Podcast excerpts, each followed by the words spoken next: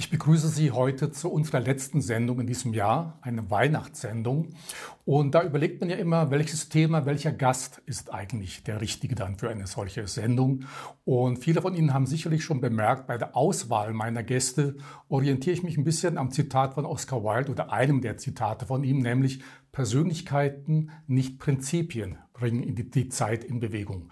Und auf meinen Gesprächspartner trifft das heute ganz besonders zu. Bevor ich ihn aber vorstelle, ein paar kurze Worte zu unserem Thema. Wenn du denkst, es geht nicht mehr. Ich denke, jeder von uns hatte in den letzten beiden Jahren Momente, Augenblicke oder kam an einen Punkt, wo er, sich, wo er oder sie sich gesagt hat, ich schaff's nicht mehr, ich pack's nicht mehr, es geht nicht mehr. Und wir leben in einer Welt undenkbarer Ereignisse und unvorstellbarer Veränderungen. So beschreibt es zumindest Jane McGonigal. Sie ist eine der einflussreichsten Zukunftsforscherinnen weltweit. So beschreibt sie unsere Gegenwart. Und das Leben meines heutigen Gesprächspartners ist auch geprägt von unvorstellbaren Ereignissen und undenkbaren Erlebnissen. Denn vor etwa 40 Jahren hatte er einen ziemlich krassen Unfall, querschnittsgelähmt. Er kam dann natürlich in die Klinik, in die Krankenhäuser, ging eine unendliche Prozedur von Ärzten durch. Ich glaube, mehr als ein Dutzend Ärzte äh, standen ihm zur Seite und seine Prognose, die beste Prognose war Rollstuhl lebenslang. Aber nach zwölf Monaten hat er sich selbst geheilt. Er ging gesund und aufrecht aus dem Krankenhaus. Heute ist er ein preisgekrönter Dokumentarfilmer mit Filmen wie Living Buddha oder Unterwegs in die nächste Dimension, Bestsellerautor und ich darf Ihnen versprechen, ein außergewöhnlicher Mensch. Ich freue mich auf das Gespräch mit Clemens Kubi. Ich hoffe, ich habe dich ein bisschen richtig vorgestellt und ich freue mich, dass das jetzt hier vor Weihnachten noch äh, geklappt hat. Ja. Bevor wir, du hast eine bestimmte Methode entwickelt nach deinem Unfall oder schon währenddessen, als du dich selbst geheilt hast. Da geht es darum, es geht darum, Probleme, aber auch verborgene Konflikte zu lösen. Jetzt nicht nur gesundheitlicher Art, sondern vor allen Dingen eben auch beruflicher Art, finanzielle, familiäre oder eben auch verborgener. Konflikte. Aber zunächst mal eine private äh, Frage, weil ich dich eben als außergewöhnlichen Menschen vorgestellt habe. Der 28. Präsident der USA, Woodrow Wilson, hat mal gesagt, alle außergewöhnlichen Menschen, die er kennengelernt hat, sagten von sich selber, sie seien gar nicht außergewöhnlich. Wie schätzt du dich ein, Clemens? Ich glaube, da hat der Woodrow Wilson sehr recht, weil man ist ja immer in seiner eigenen Haut. Also man nimmt sich ja selber kaum von außen wahr. Man, man kann in den Spiegel gucken und denken, ah, wie sehe ich aus? Aber erst das Gegenüber spürt einem als Ganzes. Und das ist auch für die Selbstwahrnehmung recht schwierig. Wie wirke ich auf Menschen? Also ich weiß es nicht, aber ich glaube, man kann das selbst höchstens zu ein paar Prozent beurteilen.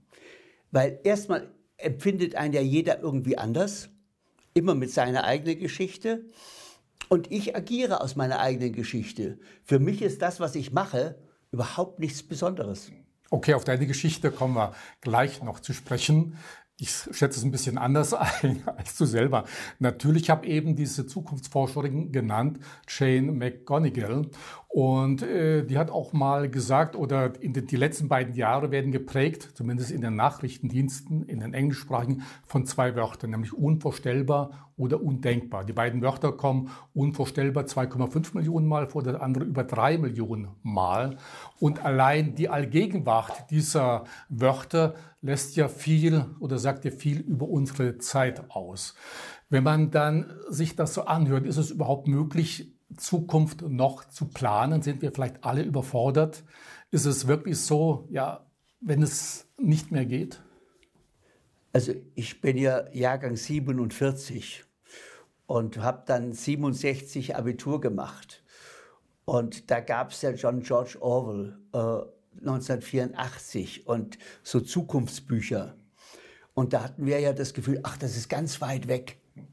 Bis das kommt, ähm, also das haben wir gar nicht mal so als Bedrohung oder so genommen. Ja, das ist eine Zukunftsvision, aber das ist ja noch nicht in Stein gemeißelt.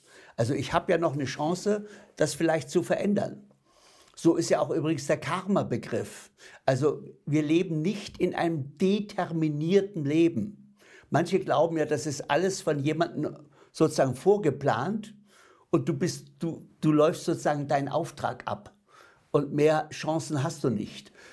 Also Karma ist ja ein Ausdruck, den wir in unserer Kultur gar nicht verwenden.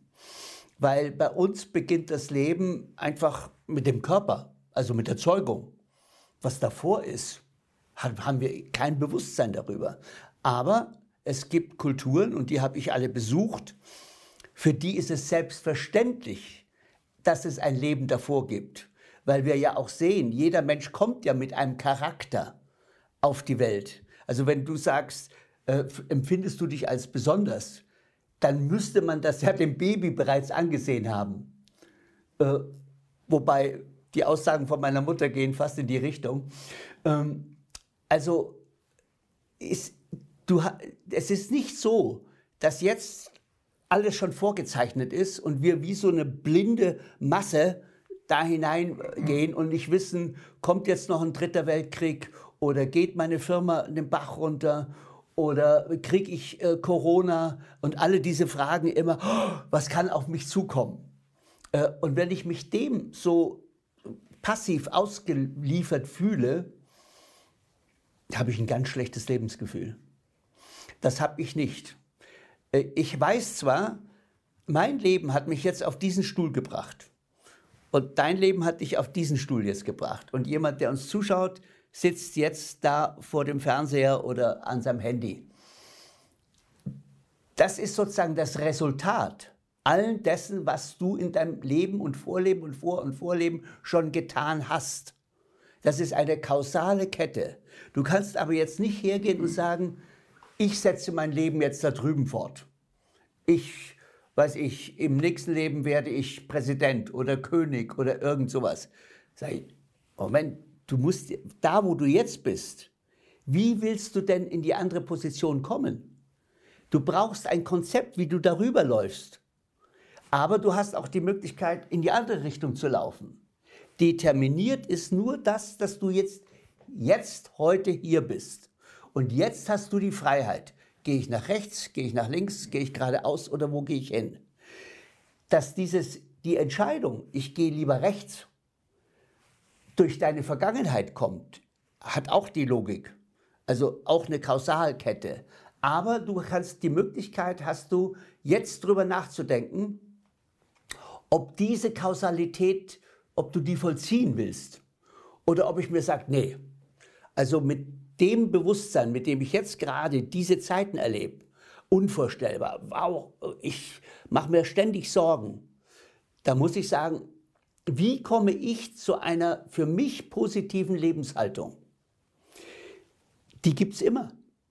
Weil alles, was du erlebst, ist nicht eine Frage von außen. Ja, die, die sind so, die, die sind alle schlimm oder die, die machen jetzt Gesetze, äh, die mich äh, unfrei machen oder lauter so Sachen. Ich sage, Moment, es ist eine Frage, wie du das interpretierst. Es gibt unglaubliche Beispiele, äh, wo jemand das völlig anders interpretiert. Ich habe zum Beispiel Film studiert in Berlin. Das war die erste Filmakademie in Deutschland. Wurde da, ist ein Hochschulstudium, wurde da Regisseur und Filmproduzent. Und da hatten wir Zugang zum Filmarchiv der Alliierten. Ganz exklusiv, weil wir eben eine Uni sind. Und dann haben die uns einen Film gezeigt, in dem wird das KZ Havensbrück wird gerade befreit. Und da sieht man so die verhungerten Gefangenen, die da aus dem Konzentrationslager kommen. Und plötzlich kommen fünf Männer und die sind gut genährt. Und die Alliierten gehen sofort zu denen hin und verhaften die und sagen, ihr seid Kollaborateure. Die sagen, die, was sind wir? Ja, ihr seid doch gut genährt. Und wir wissen ganz genau, die Lagerleitung hat nur den Leuten eine Extraration gegeben, die für sie gearbeitet hat. Also habt ihr mit den, mit den Folterknechten zusammengearbeitet? Da haben wir gesagt, nein, haben wir nie gemacht. Nie. Beweis das mal. Und weißt du, was sie gemacht haben? Wenn es Essen gab, da gab es ja nur eine ausgekochte Schnürsenkel oder was. Dann haben die sich hingesetzt und haben gesagt, oh, ist die Suppe heute gut? Mein, ist die gut. Ist deine Suppe auch so gut? Lass mich mal probieren. Das ist ja eine Hochzeitssuppe. Und die haben nicht abgenommen. So viel der Mensch ist ein geistiges Wesen. Bewusstseinserweiterung hat ja ganz viel mit seiner Methode zu tun. Bevor wir gleich dazu kommen. Ja, aber auch die Verhältnisse ja. heute kannst du anders interpretieren. Ja. Äh, die Verhältnisse heute, gutes Stichwort. Wir sprechen alle über die digitale Transformation. Da gibt es ja dieses Mantra, Digitalisiere oder stirb, äh, stirb, change or die. Und damit meint man zum einen natürlich die Digitalisierung, die digitale Transformation, zum anderen natürlich auch das nachhaltige Wirtschaften. Was so ein bisschen auf der Strecke bleibt, ist, man unterhält sich gar nicht darüber, ob sich vielleicht auch der Mensch äh, transformieren muss, um mit der Zukunft Schritt halten zu können, weil sich alles um uns herum transformiert. Wo bleibt dann der Mensch? Vergessen wir das so ein bisschen? Ja. Wir leben ja im Westen vor allen Dingen in einer sehr materialistischen Epoche. Also wir definieren eigentlich alles über Materie, auch das Leben. Also das Leben beginnt mit dem Körper, mit der Materie und endet mit dem Körper. Die geistige Dimension, ja, ein bisschen, aber die hat man eigentlich nicht als den Messinstrument für das, wie es mir geht. Ich brauche mein Haus, mein Dings, mein das, mein Einkommen und so weiter. Alles ist materiell ausgerichtet. Und wenn ich das jetzt mir anschaue, wenn du sagst, ich komme da nicht weiter, mein Licht, wie, heißt, wie war der Spruch? Wenn du denkst, es geht nicht mehr. Ja, der geht ja weiter, dann kommt von irgendwo ein Lichtlein her. Bitte, hier steht es schon auf dem Tisch. Das ist auch genau die Frage der Interpretation. Das Licht, das du siehst, das kreierst du selber. Wenn, wenn du sagst, ja, ich bin davon abhängig, ich sehe kein Lichtlein, das von irgendwo herkommt. Ich sitze hier im Dunkeln und depressiv und krank und ich weiß nicht was. Sage ich, Moment mal. Du kannst den Sinn im Leben nicht finden. Das Leben macht keinen Sinn, hat noch nie Sinn gemacht. Das Einzige, wie du wirklich in deinen Frieden kommst, ist, indem du dem Leben einen Sinn gibst. Das ist deine Aufgabe. Ja, aber wenn alles so schrecklich ist, sage ich trotzdem, du lebst, schau mal, du hast einen Körper, Du hast es geschafft, als Mensch zu inkarnieren. Hättest du auch als Hund kommen können. Äh, aber nein, du kommst als Mensch. Boah, ist doch also einer der höchsten Kreationen, die wir uns vorstellen können. Es gibt natürlich Menschen, die sagen, da gibt es noch, auf der Leiter kann man noch wachsen. Man kann sich transformieren. Sag ich, ja, wo willst du dich hin transformieren? Ja, ich möchte nicht mehr auf diesem Planeten inkarnieren. Das ist hier ein Jammertal, eine Hölle. Ich, ja, wo willst du denn hin? Ja, am liebsten gar nicht. Sag ich, wie gar nicht? Wie, du möchtest nicht mehr Mensch sein? Nee, Ende. Ich bin froh, wenn alles vorbei ist. Sag ich, das wird dir nicht gelingen. Weil jeder Mensch möchte doch seine geistigen Impulse verwirklichen. Stell dir mal vor, du bist Maler und du hast eine Idee, wie du malen willst. Und du malst nie. Äh, bist du frustriert. Stell dir vor, du bist Ingenieur, stellst dir tolle Sachen vor, aber du machst sie nicht. Ist ja grausig. Das heißt, du brauchst den Körper, du brauchst die, du musst die Materie transformieren, damit da was Neues draus entsteht. Wie, als, weiß ich, vorher haben wir analoge Kommunikation gehabt. Dann haben zwei Leute eine Idee, man könnte das ganze Leben anders betrachten. Nicht als Frequenz, sondern als Korpuskel. Und dann haben wir dann haben wir ein Datenbit. Damit können wir ganz was anderes machen. und dann kam die Digitalisierung. Nur durch diese Idee. Aber wenn die sich hätten nicht realisieren können, die wären doch frustriert geblieben. Also das heißt, du musst wieder dich inkarnieren, also inkarne heißt ja ins Fleisch kommen, damit du deine Bewusstsein, deine Ideen, deine geistige Sein umsetzen kannst. Wenn du das nicht umsetzt, du siehst ja jeden Tag, Du hast fünf Ideen am Tag. Ich wollte heute noch joggen gehen, ich wollte noch meinen Schreibtisch aufräumen, ich wollte, was hast du gemacht? Ja, nur eins. Sag ich, ja, siehst du, das ist doch frustrierend ein bisschen. Aber wenn du es gemacht hast, hast du ein gutes Gefühl. Ich habe es umgesetzt. Und deswegen ist es genau richtig, ich brauche eine Idee für meine Transformation. So, wo soll dein Bewusstsein hingehen? Und ich habe damit angefangen, dass ich sage, wir leben in einer materialistischen Zeit. Aber jedem ist klar, wir sind nicht nur ein Fleischklops oder nur Materie, wir sind auch Geist. Also wenn ich keinen Geist hätte, ich könnte nicht mal meinen Arm heben. Da würde ich hier schlapp runterhängen. Wir könnten nicht miteinander kommunizieren, wenn wir nicht Geist wären. Wir berühren uns ja gerade im Moment körperlich überhaupt nicht. Und, aber wir tauschen uns intensiv geistig aus. Also man kann es nicht leugnen. Der Mensch ist ein geistiges Wesen. Und das, darum geht es. Ich muss mein, mein Menschenbild ändern von einem materialistischen Wesen zu einem geistig-seelischen Wesen. Dann habe ich so viel mehr Möglichkeiten. Das ist genau wie die Veränderung von analog zu digital. Bei analog bin ich beschränkt. Da könnten wir jetzt keine so, eine, so ein Interview drehen. Wäre nicht möglich, analog. Also vielleicht im Radio, per Audio, okay, war auch gut. Aber dass das jetzt im Internet läuft und so, das haben wir der Digitalisierung zu verdanken. Also ein Evolutionssprung. Und wenn wir jetzt kapieren, dass wir aus dem materialistischen Zeitalter uns befreien müssen, nicht, dass wir dann nichts mehr materiell machen. Wir, natürlich wollen wir materiell tätig sein, aber unsere Identität wird unser Geist. Sprechen wir mal über deine persönliche Transformation, äh, Clemens. Ich habe das ja zu Beginn nur angerissen. Auch du bist ja irgendwann an den Punkt gekommen, wenn du denkst, es geht nicht mehr. Du hattest vor vielen Jahren einen sehr schlimmen Unfall, bist vom Dach gefallen, wenn ich das richtig äh, gelesen habe, querschnittsgelähmt bist dann ins Krankenhaus gekommen. Erzähl, viele kennen dich natürlich schon bereits, aber ich denke, es gibt auch eine ganze Reihe unserer Zuschauer, Zuschauerinnen, die von dir noch nichts gehört haben oder vielleicht nur mal den Namen irgendwo. Ganz kurz mal deine Geschichte, denn damit, das war ja auch die Basis für die Kubi-Methode, die du dann später daraus entwickelt hast. Was ist, was ist da vor sich gegangen, Clemens? Deine Transformation. Also, da war ich 33. Übrigens, Viele sagen ja, 33 ist immer so ein Schicksalsjahr.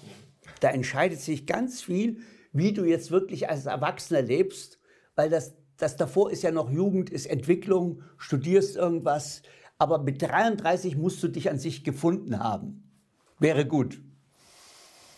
Und in, wie ich 33 war, da bin ich gerade nicht vom Dach gestürzt, da bin ich vorher schon mental abgestürzt. Weil ich hatte die ganzen Jahre vorher eine politische Partei in Deutschland gegründet. Bin von Flensburg bis Berchtesgaden gefahren, habe jeden Tag zwei Vorträge gehalten und dachte, wir haben schwarze, wir haben rote, wir haben gelbe, ja, was fehlt? Grüne. Ja, da braucht man nicht genial sein. Das, ist, das lehrt die Farbenlehre. Und da habe ich gesagt, okay, ich habe mich gerade orientiert es gibt auch eine Natur, weil vorher habe ich ja in Berlin Film studiert, da war ich ein urbaner Mensch. Und dann habe ich auf einem biodynamischen Hof gearbeitet, einem Demeterhof, und dachte, wow, der Bauer ist ja richtig toll. Der arbeitet mit dem Kosmos, also eine völlig neue Dimension. Und dann habe ich gedacht, ja, der braucht eine Lobby. Ja, der, der steht ja sonst im Stall, der kann ja gar nicht für sich kämpfen. Also habe ich gedacht, für dich möchte ich eine Partei gründen, die heißt die Grünen. Mit der Natur und nicht gegen die Natur. Das war ja auch kein Chemobauer, sondern ein biodynamischer Bauer. Also gut. Und dann habe ich das gemacht und mit großem Erfolg. Wir saßen dann mit sechs Bundestags-, äh, also Landtagsabgeordneten im Stuttgarter Landtag 1980. Und jetzt dachte man, jetzt geht's los. Und was passiert? Wir kriegen die Wahlkampfkostenrückerstattung. 1,2 Millionen. Und diese Grünen, diese, die noch hinter den Ohren auch grün waren, die stürzen sich auf das Geld. Oh, so viel Geld, das sind ja alles irgendwelche dahergelaufenen Freaks gewesen oder so. Also das waren ja nicht Leute, die gestandene Unternehmer oder irgendjemand waren. Nein, die waren abgebrochene Studenten oder dies oder das, aber auch nicht linksradikal. Das war so eine Mischung aus Anti-Atom-Bewegung, aus Frauenbewegung, was hatten wir noch, Friedensbewegung und so. Also es war so ein Konglomerat von Unzufriedenen. Und die kriegen plötzlich 1,2 Millionen auf den Tisch. Ich habe ja selbst den Landesvorstand mitgegründet und äh, aufgebaut. Und da liegen plötzlich so viel Geld. Du, ich habe mich verabschiedet. Ich habe gesagt, Leute, mit euch arbeite ich nicht.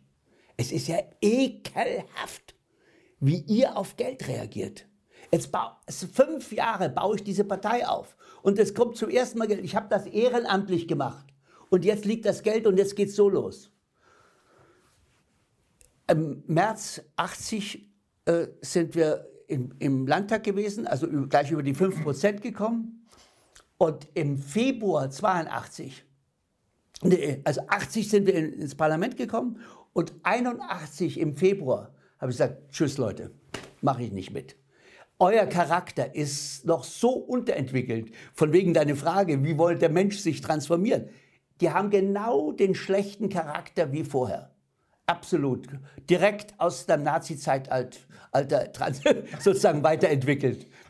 Ja, aber haben jetzt lange Haare oder äh, sehen irgendwie frickig aus oder haben schon mal einen Joint geraucht oder so. Aber im Grunde charakterlich haben die sich überhaupt nicht entwickelt.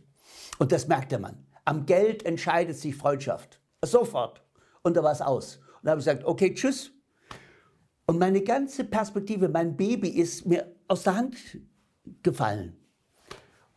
Und dann hatte ich irgendwie Glück, weil ich hatte vorher ein uraltes Bauernhaus äh, gekauft gehabt, ganz, konnte ich ganz billig kriegen und habe fünf Jahre das ausgebaut. Und in dem Moment, wo ich die Grünen verlassen hatte, im Februar 81, kommt die Konzession, ich darf meine Kneipe eröffnen. Und es war Rums. Also ich habe jeden Abend 200 Biere gezapft, äh, zwei Packungen Zigaretten passiv mitgeraucht, gab ja noch kein Rauchverbot. Und der Laden brummte. Und plötzlich bin ich unzufrieden. Und meine Seele sagt, nee Clemens, das ist es nicht. Was soll ich machen? Also diese ganze Politperspektive ist weg. Ich gehe doch jetzt nicht zur SPD oder irgendwo und sage, ich bin mit den Grünen. Und also nein, also vergiss es. Und dann habe ich noch zu einem Freund gesagt, du, ich bin unzufrieden. Der, der Helmut, der kam nachmittags, ich hatte da die Kneipe noch nicht offen, da kam er schon und haben wir ein Bier zusammen getrunken. Habe ich gesagt, du, das ist keine Lebensperspektive. Nur für Alkohol und Smalltalk und so weiter. Dann sagte er zu mir, Clemens, verreis doch mal. Verreis einfach mal, erhol dich. Nimm mal ein Köfferchen und fahr. Habe ich gesagt, Helmut, das geht nicht. Ich habe so viel Verantwortung. Ich muss die Kredite für das Haus zurückzahlen. Ich äh, habe die drei Kinder, für die ich sorgen muss. Ich habe den Nachbarn versprochen, dass ich den Stammtisch wieder aufmache. Ich habe meiner Mutter versprochen, dass ich das Haus so ausbaue, dass ich da alt werden kann. Ich habe meiner Frau die ewige Liebe versprochen. Nee, Helmut, das geht nicht. Ich, ich kann nicht mal zwei Tage wegfahren. Dann hat er gesagt, na, dann kann ich dir auch nicht helfen. Tschüss. Dann ist er gegangen. Acht Stunden später verreise ich mit dem Hubschrauber aber nicht in Urlaub, in die Klinik. So arbeitet die Seele. Gut, du hast ja später aus diesen Erlebnissen, du bist dann in viele Länder gereist, in Asien, Tibet, Indien. Alles, 14 Länder rund um 14 die Welt. Äh, Länder als Dokumentarfilmer. Natürlich auch da eben die beiden Filme Living Buddha. Äh, nee, da war unterwegs in die nächste Dimension. Oder unterwegs in die nächste Dimension, ja. später dann äh, Living Buddha.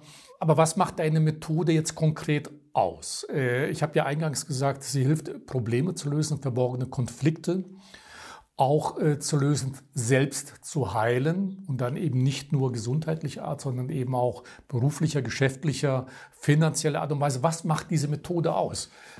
Rudolf, also ich denke, ich habe eine ganz einfache Methode. Äh, es ist doch ganz logisch, wenn ich ein Problem habe, zum Beispiel, dass ich kein Geld habe oder dass ich krank bin oder dass mir die Frau wegläuft oder egal was oder meine Mitarbeiter kündigen. Ich habe irgendein Problem, was ich nicht lösen kann. Dann kann ich mir Experten holen. Ich habe ja auch Ärzte gehabt, sogar 40 an der Zahl, weil das war eine Uniklinik. Und die hatten alle keine Lösung. Doch, die sagen ja, Rollstuhl. Ich sage, nee. Ja, da wurde ich beschimpft als ignorant.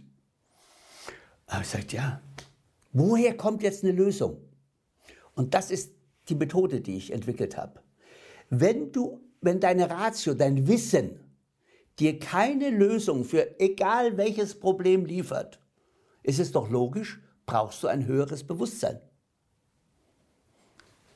danach sucht man ja auch im Außen. Sage ich, das höhere Bewusstsein findest du in dir, aber nicht in deinem Wissen, nicht in deiner Ratio. Das Fronthirn ist wie so ein RAM-Speicher. Da ist nur das, äh, die Information drin, die du gerade heute sozusagen fürs tägliche Leben brauchst. Aber jeder Mensch hat eine unglaubliche Ressource, das limbische Gehirn. Das könnt ihr die Neurobiologen ganz genau zeigen. Und im limbischen Gehirn sitzt deine Intuition. Deine Intuition ist frei von Raum und Zeit. Das ist die Ratio, also das Frontwissen, das ist immer an Raum und Zeit gebunden. Das ist ja sein Prinzip. Aber die Intuition, da ist immer alles jetzt. Und was jetzt ist, kann ich jetzt ändern. Und dieses, diese Ressource, die wir da haben, das ist sozusagen der Zugang zu deiner eigenen inneren Weisheit. Und da kommt die Lösung her. Die kommt nicht von außen, weil die, die Ratio hat immer einen Tunnelblick. Die hat entweder ist sie Chemiker, dann versteht sie das System, oder ist Automechaniker, dann versteht sie das. Jeder hat sein Wissen und kann sich da auch weiterentwickeln, kann Experte werden, kann Professor werden. Okay, aber die Intuition, die ist in der Lage, das Ganze zu erfassen. Mit der Intuition bist du in der Lage, alle Faktoren, die zu einer Entscheidung gehören, auf einmal zu spüren. Selbst Topmanager, die einen riesigen Mitarbeiterstab haben, die können sich die Zahlen alle auf den Tisch legen. Am Schluss entscheiden sie aus dem Bauch. Clemens, viele unserer Zuschauer, Zuschauerinnen sind ja selbstständige kleine und mittelständische Unternehmen, die Sie äh, führen. Wie kann deine Methode wirklich konkret im Unternehmensbereich umgesetzt werden? Ich will mal ein paar Beispiele nennen. Gerade durch Corona-Pandemie, jetzt Ukraine-Krieg, Energiekrise, leiden viele Unternehmen unter finanziellen Problemen. Konkurs steht manchmal an, dann gibt es auf der anderen Seite Personalmangel, Hotellerie, Gastronomie, und so weiter. Ja?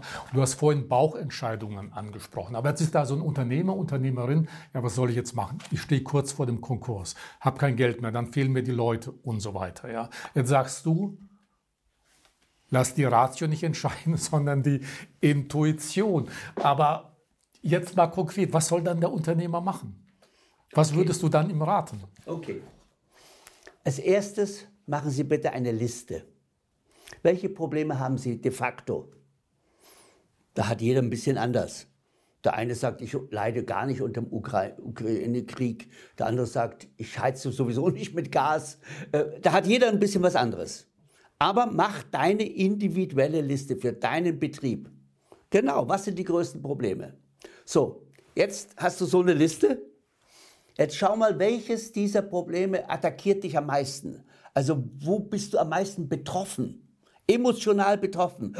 sagst du, da, da, da kriege ich schon Schweißausbrüche, wenn ich mir das nur vorstelle. Wenn ich an meine Bank denke oder irgendwas.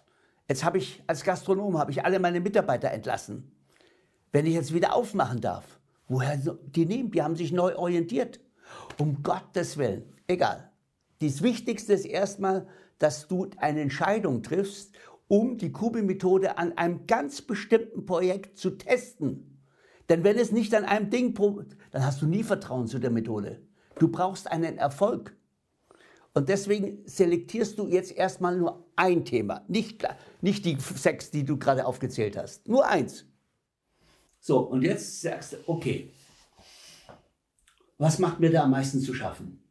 Dann schreibst du auf, seit wann habe ich das Problem? Da, ja, das kam mit Corona oder es kam damit oder egal. Es sind ja nicht nur diese aktuellen Probleme, es gibt auch andere auch noch. Und jetzt überlegst du dir, was macht dir das am meisten zu schaffen? Ja, ich krieg Angst. Ach so, Angst. Woher kennst du Angst? Woher kenne ich Angst? Ähm, gar nicht. Sag ich, irgendwo kennen wir alle Angst. Also du kämst gar nicht mehr auf den Gedanken Angst. Ich habe in Ladakh gedreht. Da hatten die Worte Leute nicht mal ein Wort für Krieg, weil sie Krieg noch nie erlebt hatten. Da fehlte das Wort und so weiter. Also, und das Wort Mörder hatten sie auch nicht. Also, wie erklärst du jemanden, was er noch nie hatte, aber, aber schon den Begriff? Das heißt, wenn du den Begriff Angst hast, musst du Angst erlebt haben. Gibt, ja, meine Oma oder mein Vater hatte Angst. äh, im Nachkriegszeit, irgendwoher, sage ich so, sehr gut. Da ist der Grundstein gelegt worden für die Angst, die du heute hast. Nee, meine Angst heute, die kommt ja von da. Sag ich, wenn du anders geprägt worden wärst, dann würdest du das, was jetzt gerade passiert, als Herausforderung betrachten. Ohne Angst. Du wirst sagen, wow, so ein Berg vor mir, aber da gehen wir hoch. Wir verändern das. Also du nimmst diese Krise, die hier offensichtlich herrscht, die nimmst du als Ansporn, jetzt was Neues zu entwickeln. Jetzt entwickelst du dich. Das ist doch immer so. Wenn ich da vor am Fluss stehe und weiß, wie komme ich über den Fluss, boah, da muss ich mir richtig was überlegen. Ja, ich gehe da hoch, wenn die fort ist. Da wird, da, da wird dein Intellekt oder deine Fantasie so angekurbelt, dann kommt dir eine Lösung. Und die schreibst du auf. Die schreibst du zu dem Problem, schreibst du auf wie deine Lösung. Ich nenne das Seelenschreiben. Und das machst du nicht am Schreibtisch. Das machst du am besten, weiß ich, morgens um halb fünf äh, in deinem Bett noch. Wo, nämlich damit die Ratio noch schläft. Darum geht's. Wir wollen mit der Intuition arbeiten. Die Intuition sieht alles. Aber wir haben in der Schule nicht gelernt, mit der Intuition zu arbeiten. Weil da hat man gesagt, träum nicht. Sag ich, ja, richtig. Träume kommen aus der Intuition. Stopp. Mach deine Aufgaben. Schau keine Löcher in die Luft. Disziplinier dich. Und also uns wurde doch die Intuition quasi ausgetrieben. Du konntest nicht irgendwie fantasieren. Weiß ich, du hast zum Beispiel im Sandkasten gesessen als Kind. Und was hast du gemacht? Backe, backe Kuchen oder irgendwas. So, ein Förmchen. Dann sagst du, du, darf ich mal deinen Kuchen probieren? Ja, aber nicht so viel. Oh, schmeckt der gut. Entschuldigung, es ist Sand. Nein, für das Kind schmeckt es gut. Darf ich deinen Kuchen auch mal probieren? Oh, was ist das Zwetschgenkuchen? Das ist ja noch besser wie von meiner Oma. Und dann hört man, Kinder, kommt rein, Essen ist fertig. Jetzt gehst du rein, wasch dir mal die Hände. Komm mal her, komm mal her. Mach mal den Mund auf. Da merkst du schon, oh, jetzt wird's eng mach mal den Mund auf. Hast du wieder Sand gegessen? Pui, pui, pui. Ich hab dir schon so oft gesagt, in den Sandkasten, da scheißen die Katzen rein. Da kannst du ganz schlimme Krankheiten. Mama, wir haben nur Kuchen gegessen. Ab in die Ecke. Mit dem Blödsinn hörst du auf. Und was ist das Resultat?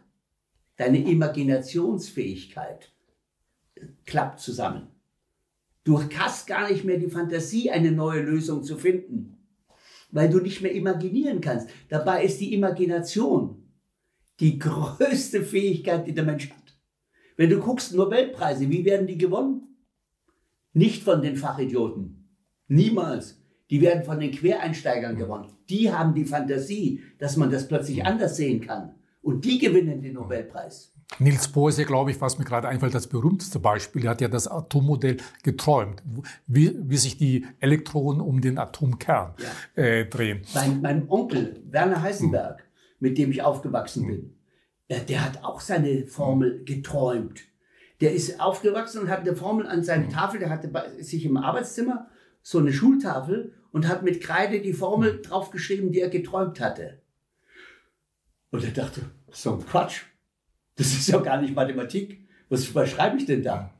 Und dann saß er immer davor und hat immer so, wenn er eine Pause hatte, versucht, diese Formel abzuleiten. Er hat ein halbes Jahr gebraucht. Und plötzlich sagte er, ja, wenn ich das so umstelle, dann macht die Sache Sinn.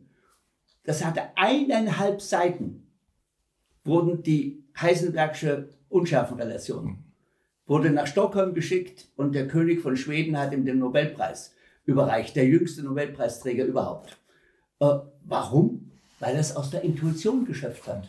Und dann fragt mein Onkel Werner, wo hast denn deine Intuition? Und weißt du, was seine Antwort war? Nicht morgens um fünf im Bett, beim Wandern.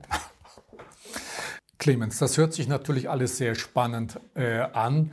Nur du sagst ja selber, wir haben das verlernt, die Intuition, das Vorstellungsvermögen, es wurde uns abtrainiert in der Schule schon, später Studium.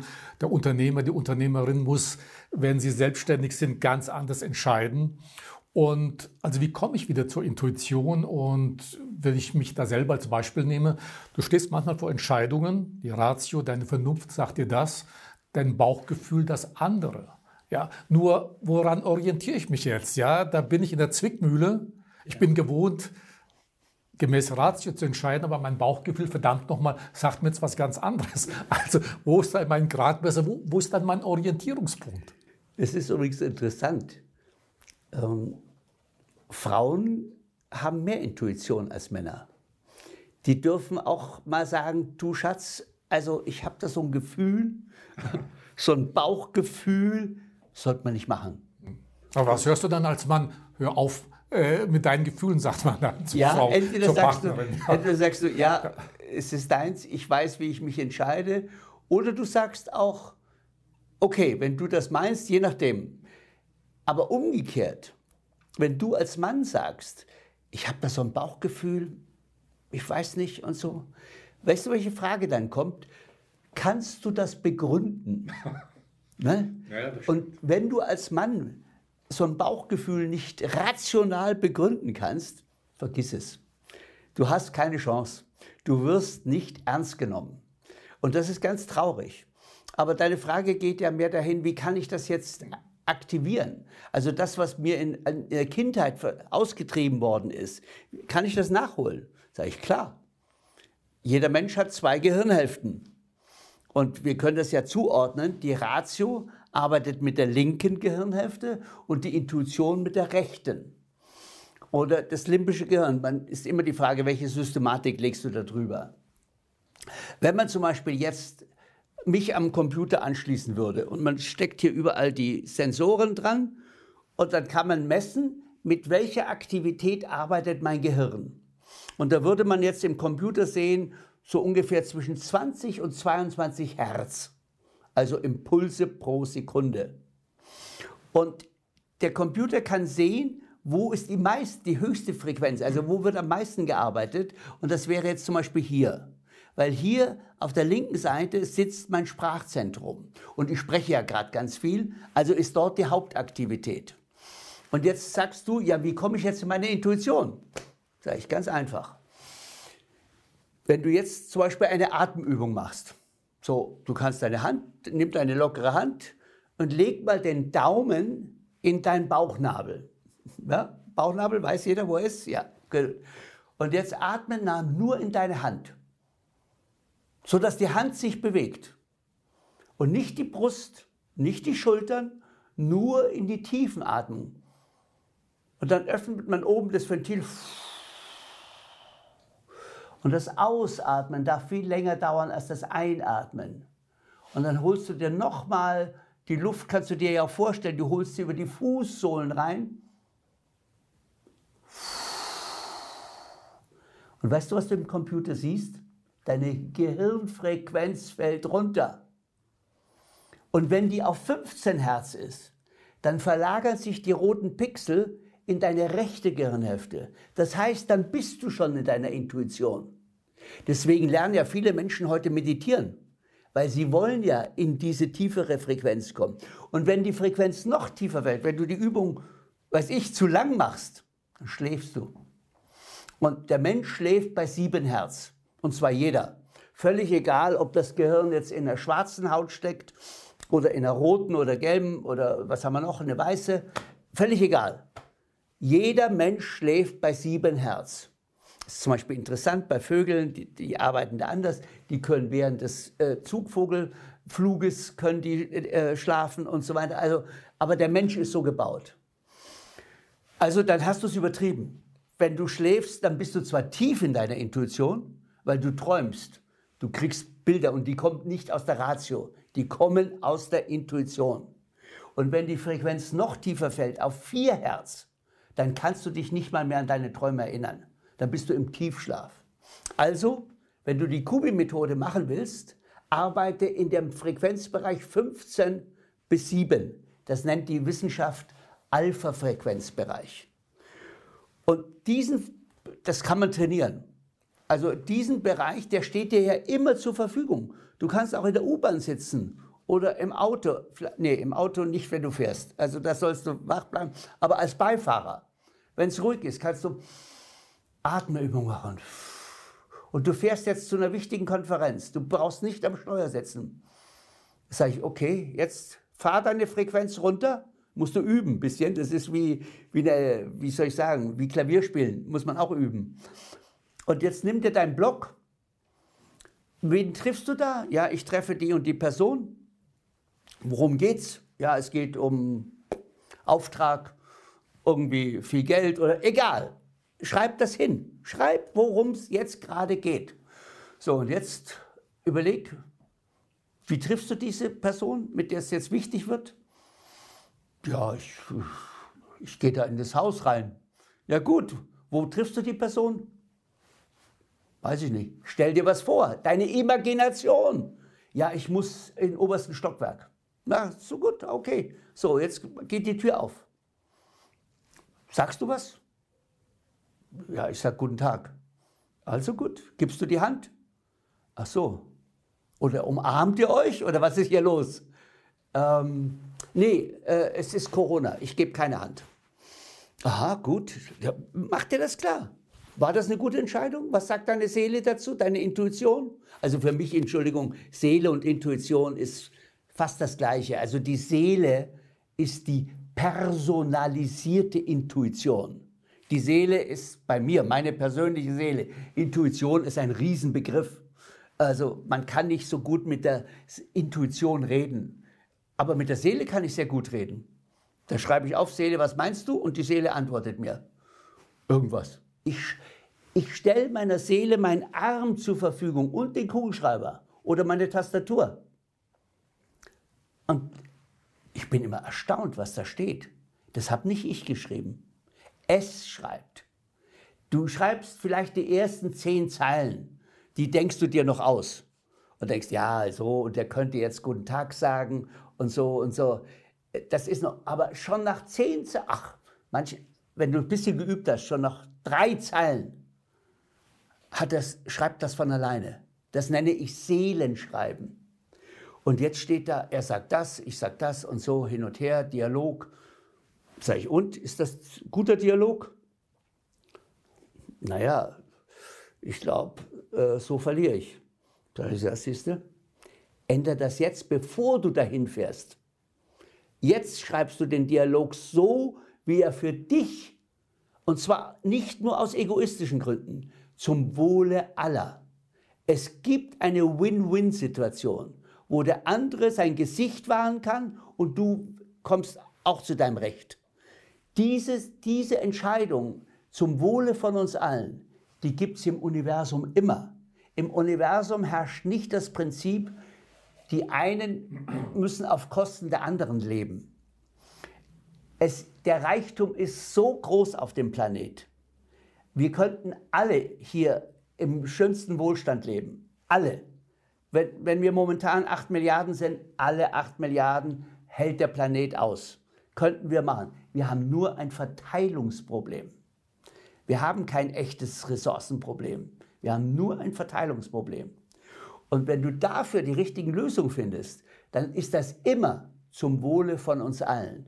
Aber du bist trainiert worden mit deinem Egoismus, meine Vorteile, und das kann immer auf Kosten anderer gehen.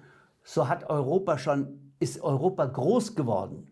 Wir haben alle von den Kolonien gelebt, nicht von unserer eigenen Arbeit. Da haben wir abgeschöpft. Die, das war für uns, waren das nicht mal Menschen, das waren Wesen unterer Klasse.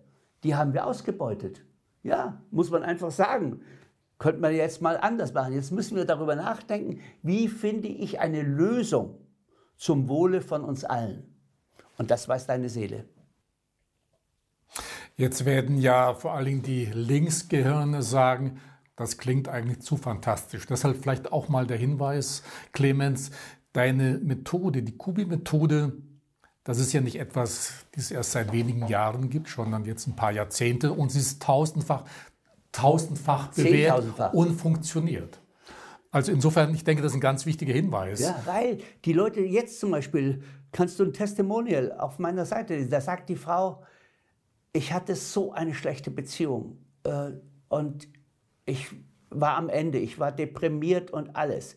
Dann habe ich diese Beziehung auf meinem Papier, ohne die andere Person überhaupt zu informieren, so umgeschrieben, dass auf meinem Papier das Problem gelöst war. Zwei Tage später klingelt das Telefon und die Person meldet sich. Sag ich, aha, siehst du, wir sind sowieso miteinander verbunden. Und du bist mit deinem Geschäftspartner auch verbunden. Wir sind alle miteinander verbunden, das können gar nicht. Das heißt, wenn wir so ein Seelenschreiben machen, wo wir die Antworten des anderen imaginieren, befinden wir uns in einem morphogenetischen Feld. Das hat Robert Sheldrake mit seinen Affen bewiesen, dass das funktioniert. Der hat zum Beispiel seinen Affenstamm in Kalifornien getrennt, hat die eine Hälfte der Affen nach England transportiert und mit denen in Kalifornien gearbeitet und hat denen beigebracht, wie man eine Klappe öffnet, wie man ans Fressen kommt. Der Käfig in England war genauso gebaut wie der in Amerika. Die Affen, ohne dass sich jemand um sie gekümmert hat, haben exakt dasselbe gelernt wie die Affen, mit denen die er trainiert hat. Exakt. Also, und ein Familienmitglied oder ein Verwandter Heisenberg hat das ja mehr oder weniger durch diese Unschärferelation bewiesen. Ja? Also die sind, sind ja Quanteneffekte ja. letzten Endes. Ja, oder die, ach, da gibt es ja ganz viele, die auf dem Gebiet sehr weit sind, diese verschränkten Atome. Dass jedes Atom hat ja ein Zwillingsatom. Wenn du in dem Atom, egal wie weit der Abstand ist, was änderst, ändert sich das Atom mit. Das, die, die sind alle miteinander verkoppelt.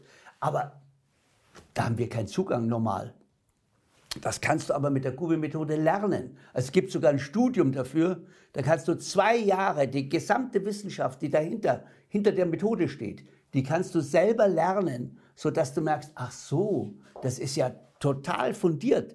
Die, also wir werden absolut abgesichert von der Neurobiologie. Wir werden abgesichert von der Kognitionswissenschaft. Und auch die moderne Atomphysik sagt uns genau diese Verbindungen von verschiedenen Atomen. Und zwar nicht, wie Einstein gesagt hat, dass von A nach B die schnellste Verbindung sei die Lichtgeschwindigkeit.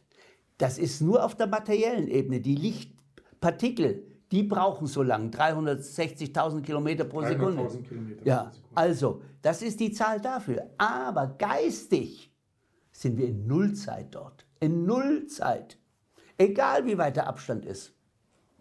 Und das, wenn wir uns das zu eigen machen, das kannst du lernen bei mir, dann lernst du mit diesen Frequenzen umzugehen, mit denen du dich verbindest. Und zwar mit allem. Wir haben zum Beispiel damals, äh, weiß ich noch, wir hatten nämlich immer einen Ferienort in Jugoslawien. Und plötzlich gab es in Jugoslawien Krieg. Und dann habe ich gesagt, was ist denn jetzt los? Weil wir kennen unsere Nachbarn, das waren, da haben Kroaten, Serben in einem Haus gewohnt. Und plötzlich hören wir, dass, der, dass die sich durch die Toilettentür gegenseitig erschossen haben. Um Himmels Willen, was ist hier los? Wer macht diesen Krieg? Und da haben wir uns hingesetzt und haben Milosevic eingeladen, virtuell. Alle, die, die kommen, haben wir die gesagt. Und dann haben wir mit denen geredet. Und der Milosevic hat auf unserem Papier gesagt, ich nicht, nein, nein, nein, ich habe damit nichts. Ja, wer denn dann? Und dann kamen wir dahinter, dass seine Frau, die war die Spinne im Netz. Die hat die, Drähte, die Fäden gezogen. Und die hatte sehr enge Kontakte zu den Chinesen. Und da kam die, die Waffenlieferung und das Ganze kam auch von der Seite. Und da haben wir gesagt, oh, das ist ja ein ganz anderer Krieg, als wir gedacht haben. Und was machen die Amerikaner? Offenbar wusste ihr CIA das auch, was wir intuitiv herausgefunden haben. Als erstes haben sie die chinesische Botschaft bombardiert, nicht die Serben. Und dann haben sie gesagt, Entschuldigung, das war leider nur ein Fehlbombenangriff, aber sie wussten genau, warum sie das machen. Und solche Informationen, die an sich unter der Oberfläche sind, die kriegst du nur mit deiner Intuition.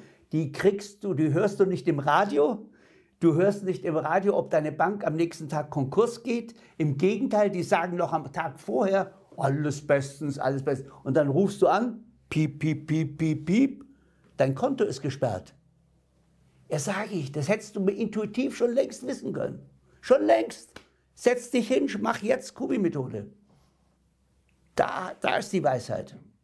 Die Kubi-Methode hilft auch in einem ganz speziellen Bereich, Clemens, wie du mir vorher erzählt hast, nämlich auch beim Gesundheitsmanagement. Pandemie, es gab nicht nur Personalmangel aufgrund, weil es keine Mitarbeiter gab oder Mitarbeiterinnen, sondern weil die Leute erkrankt sind. Aber wie kann da die Kubi-Methode unterstützen oder hilfreich sein? Also die größten Defizite, die in Deutschland ein Unternehmen macht, macht sie mit den Krankmeldungen. Also wenn man, das sind, ich habe mal die Zahl gelesen, ich weiß nicht genau, ob es stimmt, 500 Milliarden im Jahr für die deutschen Unternehmen gehen verloren durch Krankmeldungen. Deutschland hat eine der höchsten Krankheitsausfälle äh, äh, überhaupt in ganz Europa. Ich weiß gar nicht, ob es in der dritten Welt, da darfst du sowieso nicht krank sein, dann fliegst du raus. Äh, also äh, da wäre eine ganz große Aufgabe vor uns. Und komischerweise, wenn der Unternehmer sich äh, für seine Perspektive ausstattet mit so und so vielen Mitarbeitern, dann geht er ja in seiner Kalkulation immer davon aus, dass die an sich gesund sind, dass die ihren Job machen. Und plötzlich brechen die weg. Ah, der eine kriegt dies, der andere kriegt jenes. Und in dem Moment sind dem Unternehmer die Hände gebunden, weil da entscheidet nicht er, sondern der Arzt. Der Arzt schreibt den, den, seinen Patienten für eine Woche, zwei Wochen und so weiter. Und plötzlich muss der in die Reha und du siehst deinen Mitarbeiter monatelang nicht. Ich meine, gut, dann müssen die Krankenkassen einspringen, müssen die bezahlen, aber die Krankenkassen leben ja auch von den Beiträgen. Das heißt, auf kurz oder lang werden die Beiträge steigen. Das heißt, die Nebenkosten in deinem Unternehmen werden immer höher und dann gehst du ins Ausland weil du sagst, die deutschen Nebenkosten, was ist mir zu hoch? Das geht nicht mehr. Hat aber mit dem Krankenstand zu tun. Wenn du einen eigenen Health Controller in deinem Betrieb hättest, den ich dir ausbilden kann, dann würde es überhaupt nicht zu den großen Ausfällen kommen, weil man hat ein Bewusstsein darüber, jede Krankheit hat ihre Ursache. Aber die Medizin, die wird ja immer erst aktiv, wenn das Kind schon im Brunnen gefallen ist. Weil ohne Diagnose hat der Arzt nichts zu tun. Der, der wird ja erst aktiv, wenn, es schon passiert ist. Bei der Kubi-Methode gehen wir davor. Wir wollen wissen, wodurch wird eine Krankheit initiiert. Und da haben wir ganz andere Möglichkeiten, jemanden gesund zu erhalten, mental.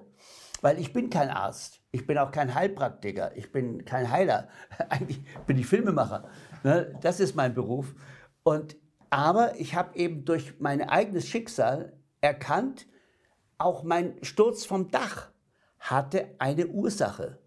Und ich habe ja schon angedeutet, das hatte damit zu tun, dass ich mit meinem Leben so unzufrieden war. Aber nicht den gesunden Weg gegangen bin mit dem Urlaub oder sowas. Nein, die Verantwortungsgefühl. Nachher war ich ein Jahr im Krankenhaus. Da lief der Laden trotzdem.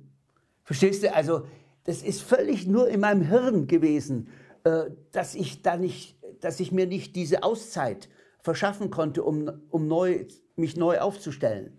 Und so, und so geht es eigentlich jedem. Er muss den Seelenweg finden, wie er seine Probleme da lösen kann. Und es gibt immer eine Lösung. Du hast mir oder uns äh, angeboten, im nächsten Jahr vielleicht mal ein separates Webinar für Unternehmer, Unternehmerinnen zu führen, gerade zu dem Thema Gesundheitsmanagement. Ja. Und da unterhalten wir uns dann nochmal sicherlich auch eine ja, sehr wichtige Angelegenheit. Stell dir mal vor, du hast in deinem Betrieb nicht nur einen Betriebsrat, äh, nicht nur einen Werksarzt, sondern du hast einen auf der Seelenebene arbeitenden Health Controller. Oder man kann dem auch einen anderen Namen geben, aber das ist so Neudeutsch. Gut, da muss man sicherlich ein paar Kämpfe durchstehen mit dem Betriebsarzt, aber das ist dann ja, ein äh, anderes Thema. Der Betriebsarzt, Thema, ja. der macht sozusagen Notfallmedizin. Der muss aktiv werden, wenn was passiert ist. Der, der Health Controller, der guckt, wo könnten Krankheiten entstehen bei wem. Und da geht er hin und harmonisiert das. Und er hat solche Erfolge, dein Krankenstand fällt dermaßen runter und du sparst Millionen, national gesehen Milliarden.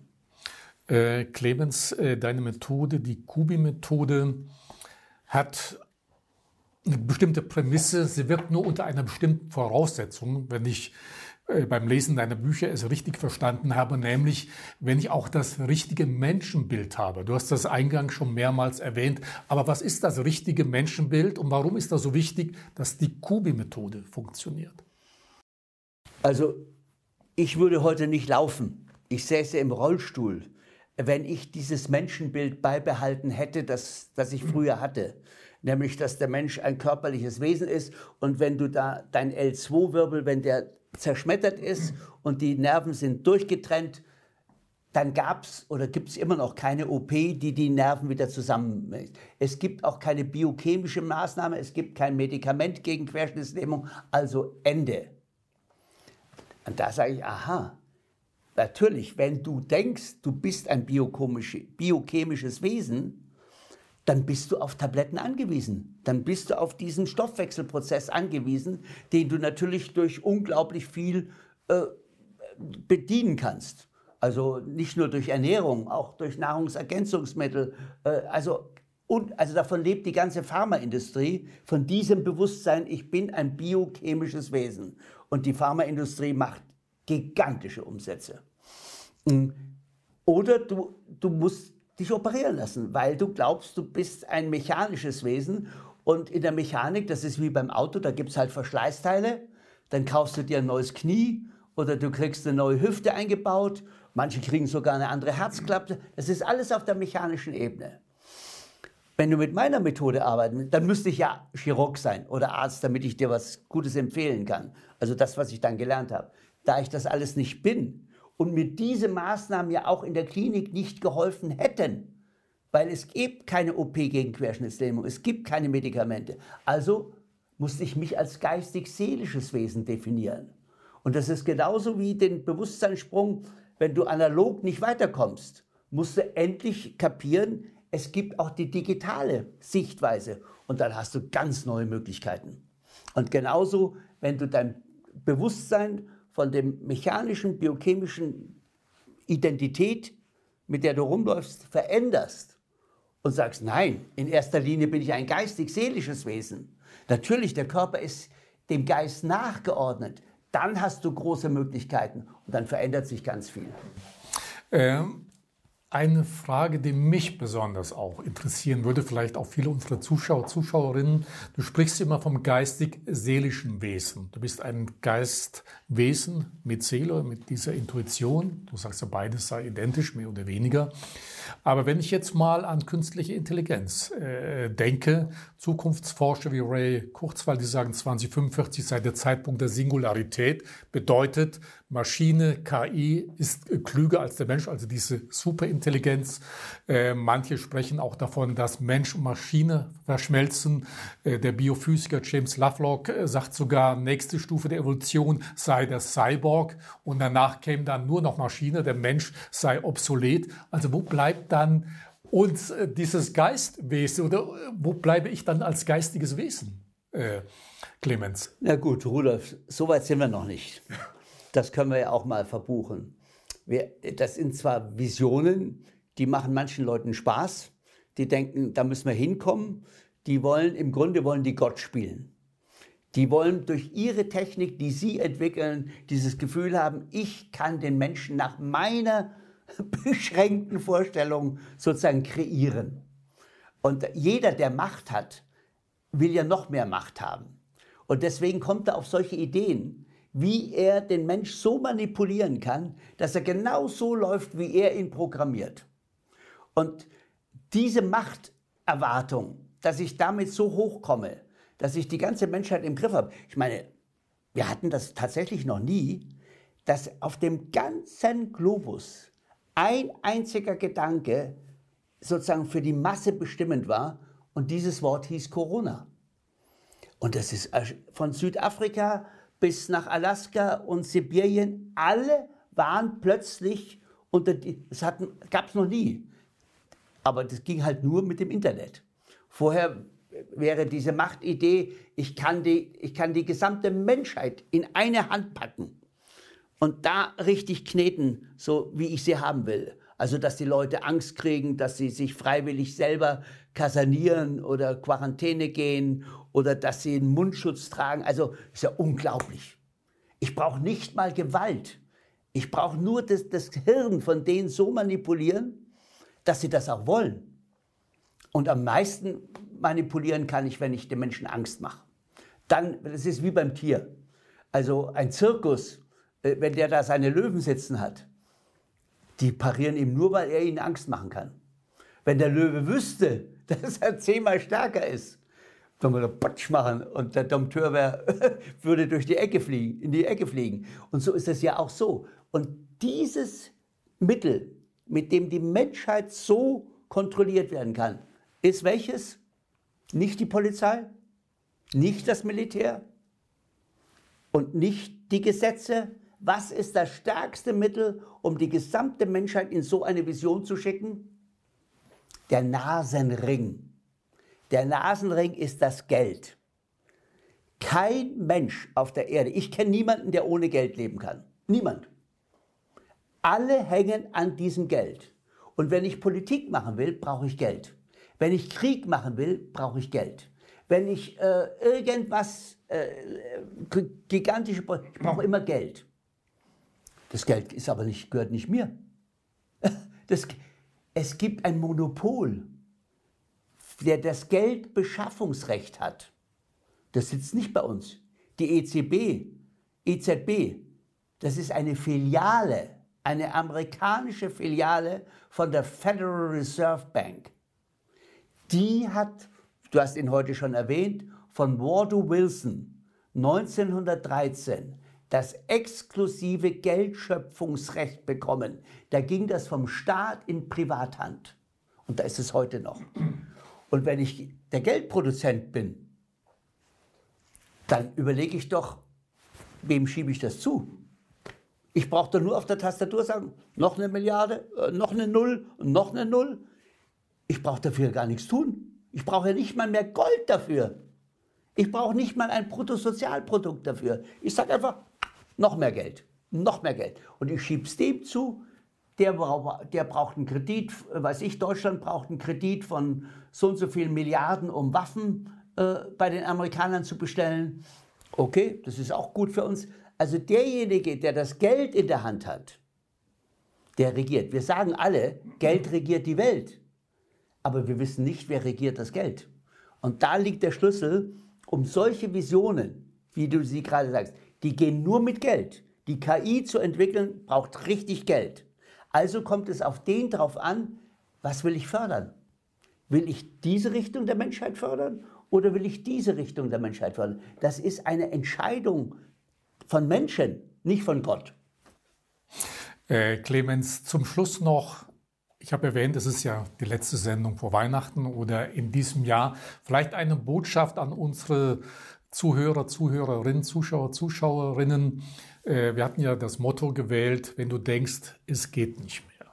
Also was wäre jetzt deine Botschaft für all die, die uns jetzt zuschauen, zuhören? Wo kommt das Licht her? Das Licht ist schon in dir. Das ist nicht nur hier in der Kerze. Das ist schon in dir drin aber es ist nicht in deinem Wissen drin. Und das ist dasselbe Thema, über das wir die ganze Zeit reden. Wenn du einen Kontakt zu deiner Seele hast, hast du den besten Berater des Universums in dir. Du hast den besten Arzt in dir, du hast den besten Schamanen in dir, du hast den besten Guru. Manche Leute brauchen ja einen Guru, damit sie wissen, wo es lang geht. Das kannst du alles in dir finden. Und wenn du das gefunden hast, dann geht wirklich das Licht an. Dann sagst du, boah, ich kann sogar in solchen Verhältnissen, kann ich glücklich sein. Das ist doch unglaublich. Es geht nur darum, wie ich mich subjektiv aufstelle. Und da sind wir wieder am springenden Punkt. Was vermasselt dir dieses Gefühl? Deine Existenzangst. Was ist die Existenzangst? Der Ursprung von Existenzangst ist immer Todesangst. Du hast immer das Gefühl, ich verhungere, ich sterbe und da, es hat immer mit dem Tod zu tun. Wenn du ein, dich änderst, so wie Rudolf das zuerst gefragt hat, wie änderst du deine Identität, dein, dein, dein Menschenbild? Wenn ich ein geistig-seelisches Wesen bin, bin ich unsterblich. Da kann mich keiner mehr mit dem Tod erpressen. Es ist nicht möglich. Ich habe eine Kontinuität. Meine Seele kann mir niemand klauen. Die können mir den Körper, okay, den können sie nehmen, aber den mache ich mir wieder neu. Clemens, herzlichen Dank für die wirklich ganz neuen Einsichten, Ansichten. Ich denke, viele, die uns jetzt äh, zuhören, zuschauen, haben Vokabeln, die sonst nicht üblich sind im Geschäftsleben, wie Seelenschreiben, Intuition, Seele überhaupt, Bewusstseinserweiterung. Du bist kurz auf das Thema Reinkarnation eingegangen. Äh, ich will nicht sagen völlig unbekannt, aber nicht normal, äh, einen solchen Wortschatz zu gebrauchen. Da wird jetzt mancher oder manche natürlich denken, okay, auch so ein Verrückter, der die Welt verändern möchte. Aber da muss ich äh, nur sagen, äh, Steve Jobs hat mal den Satz gesagt, Menschen, die äh, verrückt genug sind zu denken, sie könnten die Welt verändern, das sind genau diejenigen, die es tun. Und Steve Jobs hat es uns vorgemacht. Also insofern denke ich, bist du. Äh, Steve Jobs hätte ich gerne geholfen. Der ist, glaube ich, fünfmal in die Schweiz geflogen, um seine Bauchspeicheldrüse operieren zu lassen. Und Bauchspeicheldrüse heißt zum Beispiel jetzt auf der geistig-seelischen Ebene die, die, das Organ der Verantwortung. Das heißt, Steve Jobs ist im Grunde an seiner Verantwortung zerbrochen, weil er wusste, er, macht, er ändert die ganze Welt mit seinem iPhone. Und, und diese Verantwortung zu übernehmen, das hat er nicht ausgehalten. Deswegen ist er so früh gestorben. An dem hätte er Kubi-Methode gemacht. Ja, ich sage, der hätte ein glückliches, langes Leben gehabt, weil er hätte zu seiner eigenen Entwicklung einen anderen Blick bekommen. Er wäre von dieser Befreiung befreit. Aber du, manche sind so blöd. Bevor sie das kapieren, müssen sie vom Dach fallen. Also wir werden sicherlich Gelegenheit haben, im nächsten Jahr das vielleicht nochmal zu vertiefen oder ganz neue Themen mit dir gemeinsam aufzuarbeiten. Ich habe noch eine Idee. Du könntest ja jetzt für deine Weihnachtstage dir einfach zum Beispiel auf meiner Webseite gibt es genau Filme dazu, Looking for a Sign oder Living Buddha. Ich habe viele Kinofilme gemacht, die haben den deutschen Oscar gewonnen, den deutschen Filmpreis, den bayerischen Filmpreis und so weiter. Du kannst dir da so einen Film runterladen, diesmal sogar mit einem Weihnachtsgeschenkrabatt und schau dir mal einfach so einen Film an. Das sind Dokumentarfilme, die habe ich mir nicht ausgedacht. Ich habe diese Filme, ich habe Wiedergeburt, habe ich dokumentiert. Das war, ist kein Spielfilm. Nicht, dass man da mich falsch versteht. Das wäre einfach. Dann nehme ich den einen Schauspieler für das Vorleben, den anderen für das Nachleben und dann habe ich das Ding mit dem richtigen Drehbuch habe ich das fertig. Nein, ich habe geguckt, wann einer stirbt und der ist mir dann auch sehr schnell gestorben. Ich brauche den Film jetzt nicht erzählen. Boah, aber das war ein Freund von mir, den möchte ich wieder treffen. 30 Jahre habe ich an dem Film gearbeitet, bis ich sicher war, ich habe wieder denselben in meinem Bekanntenkreis, also äh, Freund, den ich vor dem Unfall auch hatte. Und das ist eine, eine Erfahrung, die geht nicht intellektuell. Die ist, erlebst du und du erspürst selber, ja, das ist er. Der weiß auch Sachen, die sind unglaublich. Die konnte er nur aus seinem Vorleben wissen. Das geht mir mit meinen Kindern auch so. Ich weiß, wer die im Vorleben waren. Und da gibt es Informationen, die sind so ein Geschenk. Da brauchst du Kinder nicht erziehen, irgendwo hinziehen, sondern du machst den Service, du unterstützt sie, damit sie sich weiterentwickeln können. Und wenn du so ein Verhältnis zu deinen Kindern hast, dann wird Weihnachten wunderschön. Clemens, sehr schöne Schlussworte. Herzlichen Dank nochmal äh, für das Gespräch. Dir wünsche ich dann natürlich ein gesundes neues Jahr, wobei Gesundheit setze ich bei dir schon mal voraus, aber natürlich auch Erfolg bei all deinen Aktivitäten? Machst du neue Filme, schreibst du neue Bücher? Gibt es irgendwas Neues, was du... Ich arbeite so viel wie noch nie in meinem Leben, bin gerade 75 geworden und jetzt geht es erst richtig los. Also nochmal vielen Dank, Clemens. Ihnen wünsche ich natürlich auch alles Gute für das neue Jahr. Erstmal ein schönes Weihnachtsfest und für das neue Jahr viel Mut, viel Energie, vielleicht auch mal Mut, Neues zu wagen. Und wenn Sie wirklich mal wieder an den Punkt kommen, wenn du denkst, es geht nicht mehr, vielleicht dann einfach mal an die Kubi-Methode erinnern. In diesem Sinne herzlichen Dank und bis zum neuen Jahr. Dankeschön.